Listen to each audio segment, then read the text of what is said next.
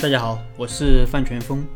昨天我们说了估值条款中触发条件和补偿方式，今天我们说另外两点，就是谁来补偿的问题，以及双向调整还是单向调整。谁来补偿？要么是公司，要么是股东。这个问题看似简单，但背后其实有比较复杂的法律问题。因为对赌条款是从国外引进的，原本这个条款是基于普通法设计的。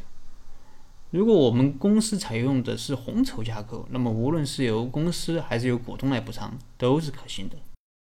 但因为我们国家是注册资本制，当然还有一些其他的原因啊，对赌条款移植到国内呢，就有点水土不服了。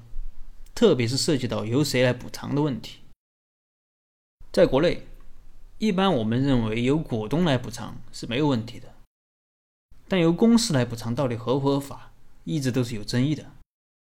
从国内对赌的第一案海富案，确定了和股东对赌有效，而和公司对赌无效的规则，再到后来的华工案，做出了截然相反的判决。还有好几个案子啊，都是讲的是对赌的效力问题。那么法院对对赌的效力啊，特别是由谁来补偿的这个问题，一直是存在争议的。直到去年的九民会议纪要出台，才基本上确定了。和公司和股东对赌都是有效。虽然现在和公司对赌是有效的，但投资人却不一定能够从公司拿到补偿款或者补偿的股权。这个是为什么呢？这个我后面会讲。今天呢，我们这里还是说一下条款的设计问题。对创业者来说，啊，本来我们创业就是舍弃了很多东西，包括时间，包括自己的积蓄，包括健康等等。如果还要对赌，那么对于创业者来说，如果创业失败了，我们可能就要背上巨额的债务，这让很多创业者都无法接受，所以这也是创业者不愿意进行对赌的原因。但是如果这笔投资非要和创始人对赌呢，而你又没有其他更好的选择，怎么办呢？这里给一点建议，就是把我们承担责任的范围限定在我们所持有的公司。股权的价值范围内，也就是说，我们现在假如持有百分之三十的股权，那么这些股权值多少钱，我就最多补偿多少钱给投资人，或者说把这些股权全部转让给投资人。除此之外，我就不再负有其他的赔偿责任了。这样至少可以最大限度的让创业者避免因创业失败而背上巨额债务。啊，最多我们就是把公司赔了嘛，总好过倾家荡产。当然，这也是不得已的做法，能不接受就最好。另外有一点，我也想和大家分享一下，就是对于早期的投资，比如天使轮，如果存在对赌条款的话，其实并没有我们想的那么可怕，也不要闻赌色变。为什么这样说呢？因为越早期的投资风险也就越大。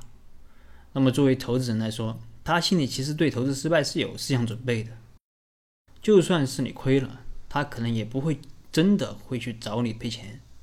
特别是对于那些早期的个人投资人和早期的一些 VC，你想啊，风险投资人本来风险就很大，基本上投十个项目，有一个项目能成功上市，那就算是非常不错的了。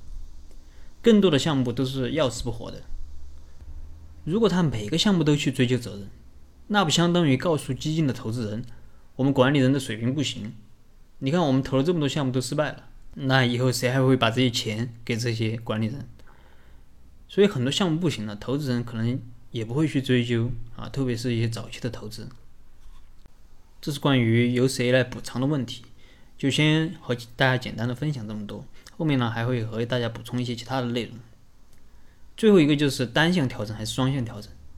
双向调整就是既有可能是调高估值，也有可能调低。那么对赌双方都有可能对对方存在一个补偿的义务，而单向调整呢，只是只有调高或者只有调低。那么对赌双方只有其中某一方对对方负有补偿义务。